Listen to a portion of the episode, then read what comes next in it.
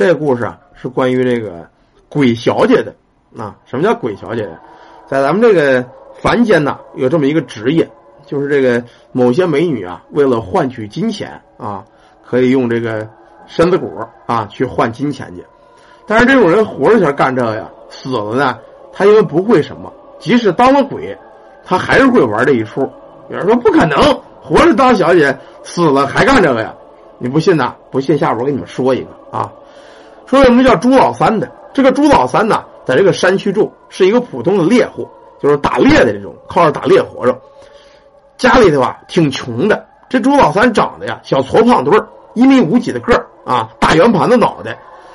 这岁数了，快四十了，也找不着媳妇儿。一，他家里穷；二呢，长得又丑又矮；三呢，他还带着一老娘，所以家里条件呢实在是不咋地。村里的闺女呢都看不上他，他心里呢也自卑。每天没事啊，扛着把破猎枪就进山打猎去。好不容易啊，他媳妇嫂子来嫂子去，哎，在邻村有一个女的，三十多岁，是个离婚的。离婚的呢，还精神有点问题，一直呢也说这个。嗯，没人要了啊，所以他妈呢找了个媒婆，说搓搓这桩婚事。这天呢，他妈把这个朱老三给叫到身边，说：“三儿啊，我这托外村的媒婆啊，给你说了桩亲，你你同意吗？”呵，朱老三你听着，妈，有你愿意跟我是吗？是是是是真的吗？呃，是是真的是真的，呃，岁数不太小了，也三十好几了。不没没事吗？没事，我也不小了啊，正合适。那个他妈说：“你你先别着急说合适，你听我把话说完了。这个女的呀，离过婚啊，生过孩子，不过男的死的早，她精神头啊有点不太正常。离婚前啊，可能因为家里打架生气着了火了，把这个脸呐给烧了一半这半俩脸呢有点毁容了，所以精神头也不太好。说这个这个你你你能将就吗？这朱老三一想，甭管精神头正常不正常，有胳膊有腿能生孩子吗？对吧？”不是男人不早死了吗？没什么麻烦啊。虽然说毁容了，但是也也能两口子睡觉，也能生孩子。既然生过，肯定能再生，这没问题，能传宗接代。说说说妈行，那个不管怎么说啊，只要能给咱家生孩子，嗯，我能有个媳妇儿，能过个日子，做个饭儿这就行，是女的就行。就这么着跟媒婆一说，媒婆也挺高兴，哎，两头收了钱，把这个媳妇儿就给接他们家了。当天一见面啊。他这媳妇儿大高个啊，三十八 D，小细腰，看后影那叫一个漂亮啊！可这媳妇一转眼我的娘啊，没把这朱老三给吓个屁股墩儿，就是半拉脸让火给烫的呀，这个肉皮子有点纵纵啊，整个这个眼呢往上掉掉着，但是这半拉脸还是很正常的。说实话，看着就跟鬼一样。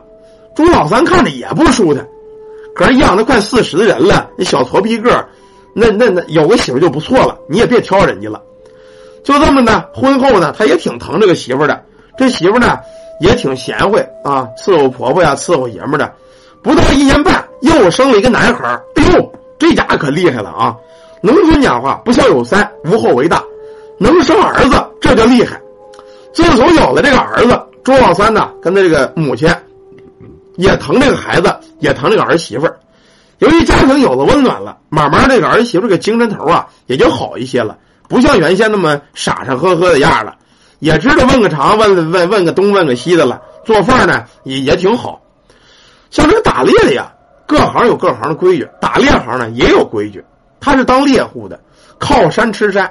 每年的三月十六这天是山神爷生日，据说这一天呢，要么你别打猎去，你要打猎去就得买一大桌子贡品，烧香上供，祈求这个山神爷呀，让你有一个好收成。朱老三这天家里没钱了，想打猎去，毕竟刚生个儿子。可问题这上供他也上不起。你说买个烧鸡，我有钱买烧鸡，我还打什么猎呀？对不对啊？实在是没钱了，一咬牙呀，得了，我他妈就不上供了，直接打猎得了。这天啊，说来也怪，朱老三上山之前，原本是大太阳高照，可自从进了山，这太阳啊就阴下来了，大山里越来越阴森，越来越凉。溜了有仨小时啊，连个野鸡都没看见。这朱老三一边转一边骂街：“操他个妈的，今儿邪性了啊！连个野鸡都没有。”正说着呢，一抬脑袋，哟，朱老三高兴了，在前面有一大白兔子，就这白兔子呀，跟小狗一样，俩眼珠红红的，在他眼前嗖就蹦过去了。这家朱老三高兴了，这兔子我要打着啊，可够一家人吃些日子的。而且啊，这兔子皮不错，能做一小坎肩盯着火墙点不就追这兔子，追来追去，追来追去啊，这兔子到前面这么一大树桩子一砰，往底一钻没了。左转右转也没找着兔子窟窿，这朱老三生了气了，这你妈的太他妈烦了！好容易大兔子还找不着了，干脆啊，我回家得了。正说要回家呢，就听在这树林里边，有个女的哭，这哭声啊还就不远。朱老三一想，这深山野林的，谁哭呢？谁呀？谁哭呢？正这功夫一嚷啊，就见从大树后边一转圈出了一穿白衣服女的，拿手挡着脸，哭的可伤心了。朱老三呢就问说：“大妹子，你这干嘛呀？怎么在这哭啊？深山野林的。”一说话呀，这女的把袖子给放下了。朱老三一抬眼，我的妈呀！就这女的长得呀，这叫漂亮啊！大眼，小细眉毛，小圆眼蛋，红扑的啊。那身条啊，穿着一个薄衣服，真是玲珑有致啊！你说该大大，该细的细，该小的小，该长的长，这女的就没挑啊！朱老三说：“俺的媳妇儿让火烧过毁不容，哪见过这么漂亮的女的呀？”当时一看呐，水汗喇子就出来了，说：“妹子，你你别害怕啊，有事啊，你跟你哥我说，我是猎户啊，我我不伤害你，你放心吧，我能给你帮什么忙啊？”这女的一听这个，一抖手，啪就扑到朱老三怀里了。哥哥呀，往身上一趴呀，就这朱老三浑身就机灵一下子呀，当时就十二点了。这家太激动了。这女的说了：“我呀，我叫红秀啊，我在这山那边住。我娘死了之后啊，我爸给我找了一个后娘。”这后娘啊，看不惯我，嫌我碍事，非要把我嫁给我们村一个老地主，一个八十多岁老头子啊！他就为拿我挣钱，我这不不愿意嫁给那老头子吗？这从家里跑出来了。朱老三一听这一拍胸，不是怎么着？为了把你嫁八多老头儿你放心，你干我都不能干啊！你放心，我是猎户，你们在哪住？我给你拔创去啊！我我我把这老头打死去。这红袖说：“得了，哥哥啊，你孤身一个人啊。”你也别去了，也别找麻烦了。我呢，再也不想回那个家了。这朱老三眼珠一转，哦，不想回去，那好办。这么着，妹子，你上我们家住去行吗？这红袖摇了摇头，说：“哥呀，我觉着不合适啊。你说你家里呀，一定有媳妇有孩子。你说我跟你名不正言不顺的，跟你回家住去，那嫂子也不能愿意呀。”朱老三想了想，虽说媳妇比较丑，但是呢，刚生完儿子啊。你要把这一个女的直接带家去，确实有点对不起人他正在那犯愁呢，这红秀说了：“说这个三哥呀，这么着吧，我来前啊，在山上看见一个木屋，估计也是以前那个猎户盖的，也没人住，有点破了。要不你这么着，三哥，你把那屋子给我打扫打扫，我在那儿住。你要想我了呀，你就过来看看我。”这朱老三想了想，我打猎打这么久，不知道这有木屋啊，在哪儿啊？我我看看去。拉着这个红袖就上了山了，走了没多远，在这树林子深处啊，果然有个木屋。朱老三嘁哩咔嚓把这木屋简单给定了定，给收了收拾啊，把这个红袖呢就给送到屋里了，铺了点草。这红袖看了看，三哥呀，你这人长长得真壮实，你你看你这胸肌都会蹦啊，三哥你你看这大腿，那多多多硬实啊！一边说呀，一边搂着朱老三。从这大腿膝盖就往上摸，这家朱老三哪见过这好事这女子这么漂亮，这么主动啊！这主动投怀送抱，这家朱老三脸腾就红了。嗯嗯，妹子，你你不嫌弃哥吗？啊，我嫌什么呀？我就喜欢你这么精壮的男人。呵，这下行了啊！干柴遇烈火，呱唧把这红袖就给嫩这个这个这个床上了。俩人这一宿啊就没回家。第二天呢，朱老三依依不舍。啊！可是，一想我家里这媳妇孩子妈还等着呢，怎么也得回去。跟这红袖就说了：“说红袖啊，你等着我啊！我这一半天的，我这给你带好吃的，我下山给你买衣服去啊！”回到家之后，朱老三这个美呀，可一抬脑袋呀，他媳妇给他开门，说当家的你回来了。哎呦，一看这媳妇这个脸呢，这边粽子着啊，眼皮子吊在着，这太你妈丑了，跟那跟那红袖没法比。那叫什么身材呀？那大长腿，是不是啊？再看这个媳妇，半拉脸，纵光着，太难看了，怎么看怎么看不上。自从朱老三跟山里这红袖好上，他心里就痒痒，每天呢有事没事的跟他媳妇就说了：“说我上山打猎去啊，我这早早点去，晚点回来。”一开始他媳妇没当回事可是接连六七天，早晨早早的就上山了，丁晚上说打猎去了，连狗屁都没打回来。他媳妇啊也觉不对头，说这天天出去这么早啊，丁晚上连个野鸡都打不回来，这怎么回事啊？可这几天再一看，她丈夫啊，整个这个朱老三呢，瘦了有三圈啊，小脸都哆嗦了，眼窝子也黑了。他媳妇呢，脚不对头。这天呢，早早的，朱老三就说了：“说我我上山打猎去了啊。”他媳妇说：“行，你去吧。”逮后的敲木年筋就跟着他。就见朱老三上了山，扛着猎枪，哪儿都没去，直奔山顶子。山顶子那个小木屋，刚进去没十分钟，就听有女人哼哼。哎呦，把他媳妇给气的，他妈这哪是打猎来了啊？这真是打野鸡来了！大外的感觉他是有人了，正准备啊要往屋里冲呢，捉奸在床呢，可哪知道往窗户门缝这一趴一看呢，我的娘啊！就见他对象啊，在一个草床上躺着，怀里呀搂着一个大骷髅，这骷髅啊那俩大獠牙呀伸出来多长，浑身都是黏不拉几那个跟大粪一样的东西。这家把他媳妇给吓得连滚带爬就回了家了。等第二天早晨啊，他爷们回来，他媳妇就说了：“说说当家的，那个你呀，应该是遇鬼了。你是不是在山上有个女的呀？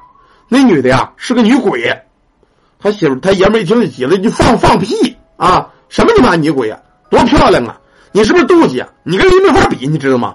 这么吧，我把你休了。”她没想到丈夫这么无情，可是呢。这一两年来又生了孩子，原先丈夫也挺疼她的，他心里呢也舍不得。于是第二天呢，到镇子上找了一个道士，求了一面镜子。这道士说了，只要拿这镜子一照，这要是妖精，要是鬼，镜子里会显原形。你给你丈夫，你让他看看。等第三天朱老三回来，他媳妇就说了，说你要休了我呀，也别着急。我呢，跟道长求了面镜子，我说是他鬼，你不相信啊？你拿着小八卦镜，等你跟他同房前，你照一下，你就能看出来。朱老三一开始也不信，可后来呢，想了想也犯嘀咕。你说这个红袖啊，大半夜在山里头一个人，说是什么什么离家出走的，这些日子也不回家，也不张罗着下山，也没见送的东西他怎么吃，确实值得怀疑。当天晚上。按照这个他媳妇说的啊，又上山了，跟这红袖幽会去了。当时呢，就跟这个红袖刚倒在床上，宽衣解带。朱老三趁这机会啊，拿着脚趾头，把这个脚底这个小八卦镜子拿脚跟一踩，吧唧就给立起来了。再看床底这镜子里边，哪是什么美女呀？这大骷髅啊，大牙呲呲着，浑身都是烂肉。这会儿啊，他正在上亲呢，这家给吓的呀啊，差点尿了当场。扭头找了个借口，从这小破屋子就回了家了。回家之后啊，朱老三终于相信他媳妇说的了，说你呀，赶紧带我找那道长去吧，可得救命啊！就这么着，找这道长去了。道长听完这事儿啊，说你这个玩意儿，我都懒得救你，放着媳妇孩子不要，非得外边跟鬼混去，色字头上一把刀，你这玩意儿已经被人吸了精气了，病入膏肓，你离死不远了啊！我管不了了。一说他要死，他媳妇也不忍心，咣叽就跪下了，说：“道长啊，你怎么也得救我丈夫啊！我丈夫虽然一时糊涂，但是平时也挺疼我。我们家上有老娘，下有孩子，你不能不管。”这道长说：“得了吧，要看你面儿，我就不管你。不过你媳妇啊是个贤妻，为你都能下跪。这样吧，我让你啊把这鬼给灭了，他吸你的精气就能返还一大部分。这个鬼呀，我告诉你是个什么鬼呢？这种东西啊。”叫妓女鬼，他生前呢当人的时候，可能就是当这个服务行业的，生前不检点，死后呢他当鬼了也什么都不会，依然呢捡这一行还干这一行，勾引活人吸人阳气，想借这个阳气啊再修炼成鬼精，所以呢你要想灭他，这么着吧，我给你把开过光的啊，这个经过加持刻着符文的小桃木剑，你只要跟他苟合的时候，趁这机会把这桃木剑扎在脑门子上，这个妓女鬼啊就得让你扎死，魂飞魄散。只有这样啊，才能救你的性命。他一魂飞魄散，那个精气就回到你身上了。当晚上，朱老三呢又上了山了，看这红袖啊，当时就脱开衣服了，趁这机会啊，举这个桃木剑就要扎。可这女鬼啊，也许是早就有防备，也觉得朱老三不对头子了啊！刚一提这桃木剑，啪一把把这桃木剑就打在地下了，吭，把脖子就给掐住了。三哥呀，啊，你不是爱我爱的不行吗？你不是要跟我结婚吗？不是为我死都行吗？你说的话呀，都是放屁呀！既如此啊，今儿个我就圆了你的梦想，你为我死都行，那今儿你就死吧！说罢之后，就见这女鬼。一抱着朱老三的脑袋，一下子就嘬在嘴上了。朱老三就觉得自个儿这个血肉精气呀，就跟喷泉一样，从这个嘴就往外开始喷呢。一想，完了，我真他妈是死定了！正在关键时刻呢，他媳妇啊，也不从哪给窜出来了，捡起桃木剑，这女鬼脑门子，噗，一下就给扎出去了。就这一下，这女鬼嗷一嗓子呀！整个脑瓜顶子扎了一大窟窿，无数精气外窜，又都窜回这个朱老三的这个身上。时间不大，这家伙呀化作一具干瘪的贴着肉皮子的骷髅。这鬼呀总算是灭了，朱老三呢也捡了一条命。